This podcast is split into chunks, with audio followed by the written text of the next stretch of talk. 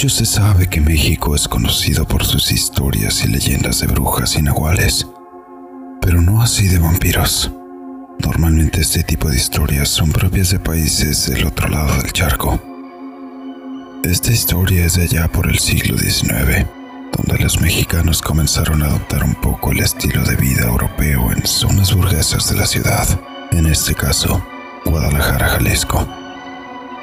Pónganse los auriculares, suban el volumen y apaguen la luz, porque están a punto de escuchar historias y relatos en el umbral de la noche. Comenzamos.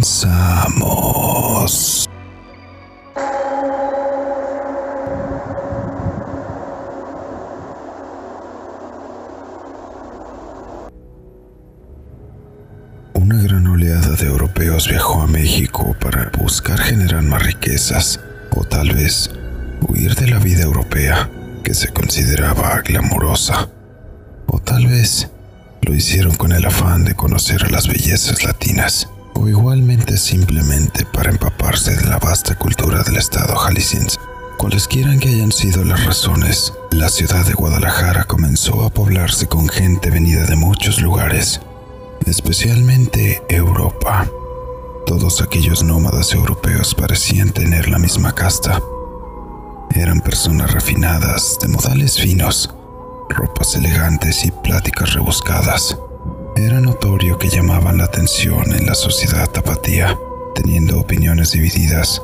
Había quienes querían pertenecer a aquella sociedad, endeudándose tratando de emular los lujosos vestidos de la clase europea, además de utilizar palabras rebuscadas, las cuales muy pocas veces conocían su significado. Y por otro lado estaban quienes detestaban a esos extranjeros con su dialecto extraño. Buscaban cualquier pretexto para sacarlos. Esta pudo ser una de las razones que llevaron al populacho a asesinar a uno de los miembros de tan distinguida alta sociedad. O tal vez la gente tenía razón. Como ellos lo clamaban, habían asesinado a aquella persona por ser una criatura sobrenatural. Dicho personaje era un conde venido de Londres, un hombre alto, delgado, de modales refinados y una tez pálida con ojos oscuros, cara afilada y apuesta, con largos dedos y manos delicadas, el cual atraía bastante la atención de la mayoría de las personas. Era un personaje peculiar, aunque lo que llamaba más la atención era su particular estilo de vida. Parecía ser nocturno. Tal vez por causa de la palidez de su piel, el sol no era particularmente bueno para su salud. No obstante, ni un rayo de sol entraba en su vivienda. Se podían ver las largas cortinas cubriendo las enormes ventanas de su castillo. No aceptaba a cualquier sirviente. Tenían que pasar por una minuciosa serie de entrevistas a cargo de su fiel mayordomo. Y una vez que eran aceptados, Nadie podía hablar de lo que había ahí adentro en aquella casa. Los dichosos que habían logrado servir al conde decían nunca haberlo visto por la casa. El único que podía entrar en su habitación era su fiel mayordomo, quien parecía tener más de 100 años de edad. Un hombre flacucho de grandes ojeras que hacían parecer que sus ojos estaban hundidos y que parecían simplemente desaparecer dentro de su cuerpo. Era una persona escalofriante. Pocas personas lograban mantener una conversación con él. Parecía que hablabas con una persona petrificada. Ocasionalmente emitía un sonido de desaprobación cuando la persona delante suya no era de su agrado. En fin, la casa de este conde dejó de ser peculiar, simplemente para pasar a ser extraña y luego escalofriante. No tenía mucho tiempo residiendo en tierras tapatías cuando comenzaron a ocurrir sucesos extraños. Los pobladores, en su mayoría indígenas o campesinos, empezaron a notar cómo aparecían animales muertos en las orillas de sus terrenos.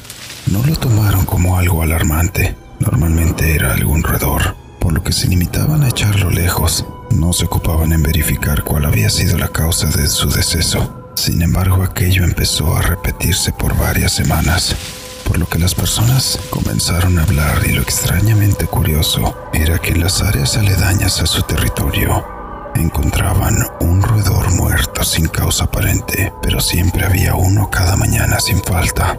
Como dije anteriormente, el hecho de que fueran roedores les restaba algo de importancia.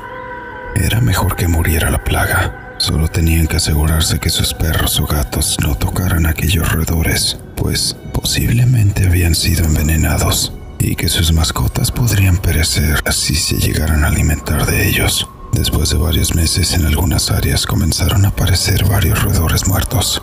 La cantidad era alarmante. Hasta cinco o diez roedores en una sola madrugada. Era algo muy extraño. Y más extraño aún, que en todas ellas se podía encontrar una marca en sus cuerpos. Una pequeña casi imperceptible marca de dos puntos, generalmente sobre sus lomos. En los alrededores empezaron a surgir rumores de un nahual entre los habitantes. Se empezaron a realizar rondas nocturnas. Sorpresivamente, a partir de esto, los roedores dejaron de aparecer por las mañanas. El pueblo empezó a dejarlo pasar. Bajaron la guardia. A los pocos días, apareció un animal más grande. Era un perro de uno de los vecinos un muy buen cazador que apareció muerto en la puerta de la casa de su dueño. El animal parecía no haber sufrido algún ataque por algún lobo o coyote o algún animal más grande. Parecía que no había razón aparente de su muerte. No había marcas que había sido atacado con algún tipo de palo o alguna otra arma. Hasta que, sobre una de sus axilas, donde la pata se une al cuerpo, Notaron que estaba la misma marca que había en los roedores noches atrás, aquellos extraños dos puntos. La gente entró en pánico y redoblaron la seguridad y las rondas nocturnas. Aquel nahual era muy listo y se escondía con facilidad. O al menos aquellas eran las suposiciones de los campesinos. Empezaron a juntarse entre ellos y los líderes para dilucidar el origen de estas muertes pues ya estaba empezando a incluir ganado, ovejas, gallinas, perros, gatos y otros animales que a pesar de todos los esfuerzos que se hacía por mantener a raya quien los asesinaba, de alguna forma siempre encontraban a uno muerto. Mientras alegaban y discutían sobre las muertes de sus mascotas y animales de rancho, empezaron a incriminar a personas, lanzando nombres sobre los posibles sospechosos cuando una mujer de aspecto bastante desaliñado empezó a hablar. Una mujer que había sido enviada previamente al instituto psiquiátrico debido a sus constantes alucinaciones. La mujer no era otra sino Clementina, quien a pesar de sus limitaciones apoyaba de vez en cuando en la iglesia del pueblo. Aquella mujer entró con la mirada desorbitada dando trompicones casi hasta caer de rodillas al suelo balbuceaba algo que nadie lograba entender. Para ellos era como una niña pequeña que debían cuidar. Normalmente lo que decían es que todo aquello era parte de sus alucinaciones. Airo, Amiro, Anfio, Vampiro las palabras que salieron de su boca en un tono bastante sufrido. Una persona se acercó a tratar de ayudarle. Dijo que guardara silencio, que después la llevarían a su casa. La mujer comenzó a negar con la cabeza y seguía repitiendo lo mismo. Lo que no lograban entenderle hasta que una de las mujeres que le ayudaban abrió los ojos como platas para entender qué es lo que estaba diciendo aquella extraña mujer y con un grito ahogado dijo, Vampiro, ella está diciendo vampiro. Algunos de los hombres allí soltaron unas risas. No estés diciendo estupideces, replicó uno. Y comenzó así una calorada discusión. No tenían claro si esto se debía a un vampiro. Lo que sí era claro es que las extrañas marcas que se habían encontrado en los animales coincidían en cada uno de ellos, mas no era la forma típica en que un nahual atacaba a sus presas. Por lo que ellos sabían y habían visto, Los nahuales despedazaban por completo a la mayoría de sus víctimas. No era que simplemente las dejaran intactas, solo con una pequeña marca en el cuerpo. Tal vez era cierto. Tal vez había un vampiro en el pueblo. Pero ¿quién podría ser aquel? Una extraña corriente pasó por el lugar. Fue como si todos hubieran estado pensando en lo mismo. Y repitiéndolo en una frase casi al unísono, gritaron. ¡El conde! Sin embargo, todo aquello eran especulaciones. Necesitaban pruebas. No podían simplemente atacar. ¿Cómo lo harían? El hombre tenía una gran cantidad de amigos en el pueblo. Además, aquellos solo eran animales los que estaba cazando. Tal vez, si lograran poner a todos en un lugar seguro, aquella cosa podría cazar en algún otro lado. Tal vez ni siquiera sería necesario tratar de hacer algo contra aquella persona. Pero por otra parte, nunca habían lidiado con un vampiro. No sabían cómo matarlo. Los cuestionamientos iban en aumento y decidieron pensar cuál sería la mejor forma de actuar. Se reunirían unas semanas después aplicando el encierro preventivo, esperando que aquella fuera la solución. Lamentablemente no fue así. Pasaron unos cuantos días sin avistar ningún tipo de asesinatos, hasta que de un momento a otro, los que empezaron a aparecer sin vida no fueron animales, sino los indigentes del pueblo. Las personas de la alta sociedad adjudicaban las muertes al frío invernal, mientras los campesinos sabían de qué se trataba y estaban cada vez más asustados. El vampiro se había vuelto más astuto pero sobre todo más osado, pues encontrarse solamente un indigente muerto. Al día siguiente fueron dos, y los cuerpos iban en aumento cada día que pasaba. Su sed no era saciada fácilmente y la sangre humana le había causado furor a tal punto de asesinar a más de una persona por noche. Era momento de actuar antes de que sucediera una tragedia aún más grande. Los ciudadanos se reunieron para planear el ataque. Sabían que el conde salía por las noches. Tendrían que montar una guardia para atacar en el momento justo en que saliera de su mansión. Pues durante el día, sus grandes muros de piedra eran prácticamente impenetrables. Y así lo hicieron. Montaron la guardia por las noches en las salidas de su casa, pero nunca salió el conde. Lo hicieron por tres noches seguidas, pero todo fue en vano. Por la mañana regresaban a sus casas después de su intento fallido. Lo único bueno de haber realizado aquellas guardias es que había disminuido el número de asesinatos, pero todos los pobladores ya estaban cansados y empezaron a buscar cuál tendría que ser la forma más fácil o siquiera alguna forma de entrar a la casa. La servidumbre del conde no había salido de la casa desde que habían empezado las guardias nocturnas. Esperaban que todas aquellas personas estuvieran bien. De alguna manera esperaban que salieran para poder obtener algo de información de ellos. La mayoría de las personas estaban adormilados, bastante cansados de tantas guardias. Muchos ni siquiera habían dormido por cuidar a sus animales y otros por mantenerse al tanto de sus hijos. Buscaban cuál sería la forma más eficiente de poder entrar ahí. De un momento a otro, escucharon cómo la puerta de la mansión se azotaba fuertemente, sacando a todos de su trance, despertando a algunos otros. Aturdidos y sin saber qué estaba pasando, se voltearon a ver los unos a los otros simplemente para ver cómo el sacerdote había sido derribado sobre el suelo.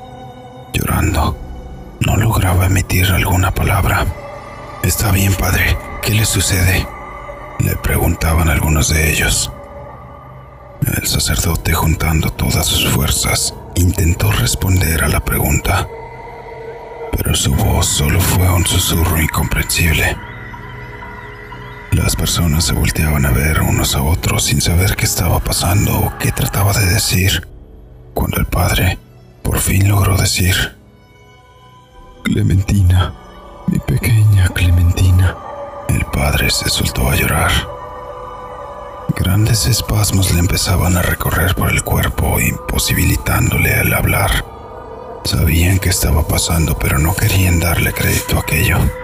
No estaban seguros de que aquello hubiera pasado, pues quienes estaban haciendo las guardias nunca lo habían visto salir o entrar. ¿Cómo había sido aquello posible? ¿Acaso era que había atacado de día? Clementina era aquella mujer quienes todos le aclamaban el nombre de la loca del pueblo, aquella extraña mujer que había entrado a la iglesia a las reuniones tratando de advertirles y ahora el señor cura lloraba por la impotencia de no poderle haber ayudado. Las preguntas eran muchas, pero no había tiempo para las respuestas.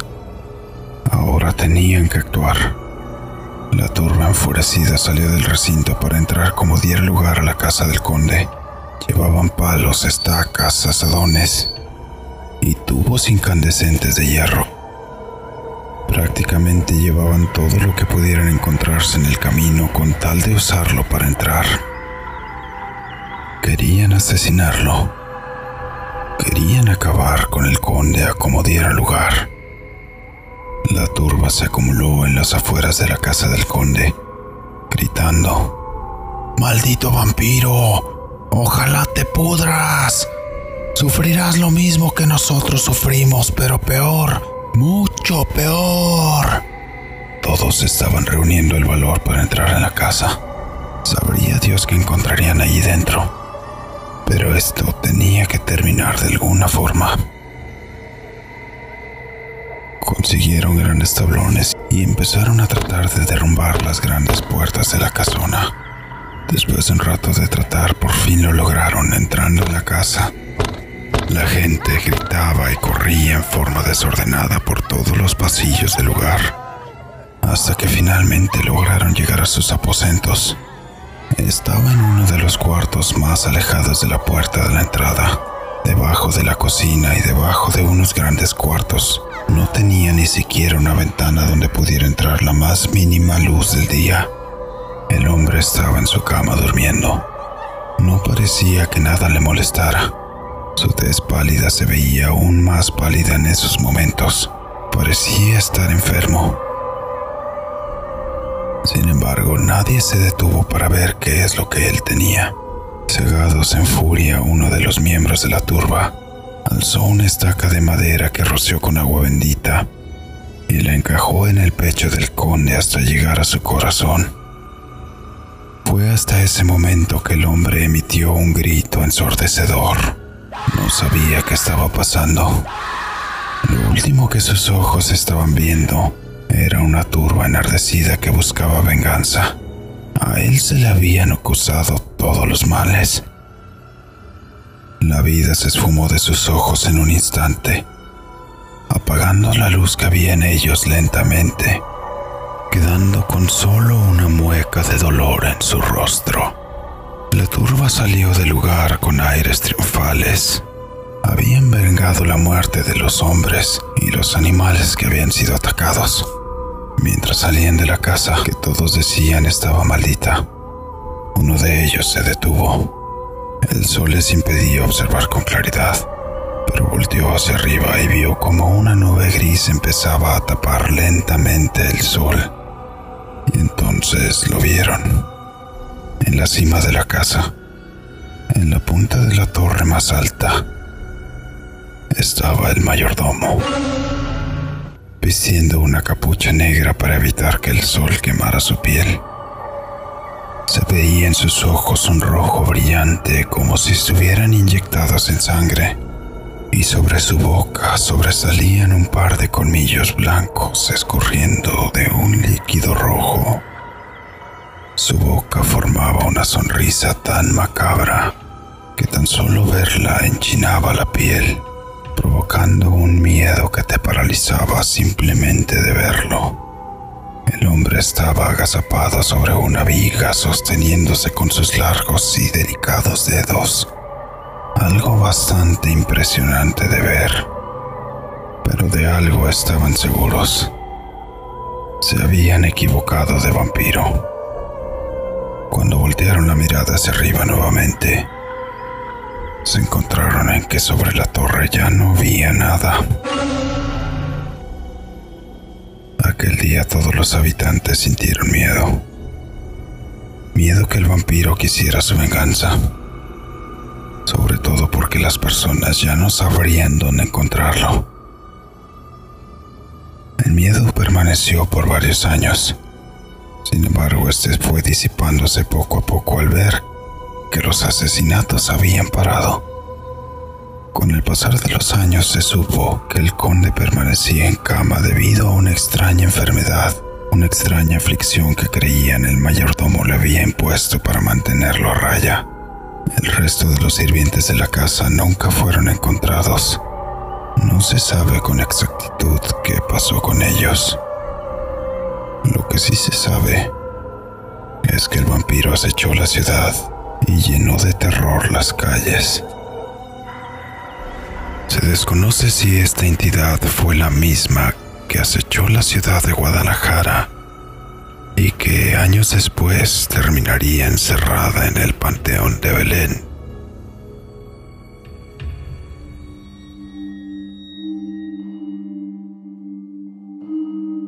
Así llegamos al final de esta historia. Una historia bastante curiosa que te hace pensar que las apariencias no siempre son lo que proyectan. Déjame en los comentarios qué te pareció la historia o si ya conocías tú alguna historia similar. En la descripción vas a encontrar nuestras redes sociales para que nos apoyes y sigas en ellas, en especial en YouTube suscribiéndote, dándole un like y compartiendo para poder seguir trayendo contenido en todas las plataformas. Asimismo, te invito a que nos hagas llegar tus historias y sugerencias al correo electrónico tracotrx13 gmail.com. Todas las historias serán tomadas con su debido respeto, sin importar qué tan corta o larga pueda ser será tomada en cuenta para nuestros futuros relatos. Un saludo para toda la comunidad. Sigan mandándonos sus historias o sugerencias que quieran escuchar. Yo soy Draco TRX. Muchas gracias.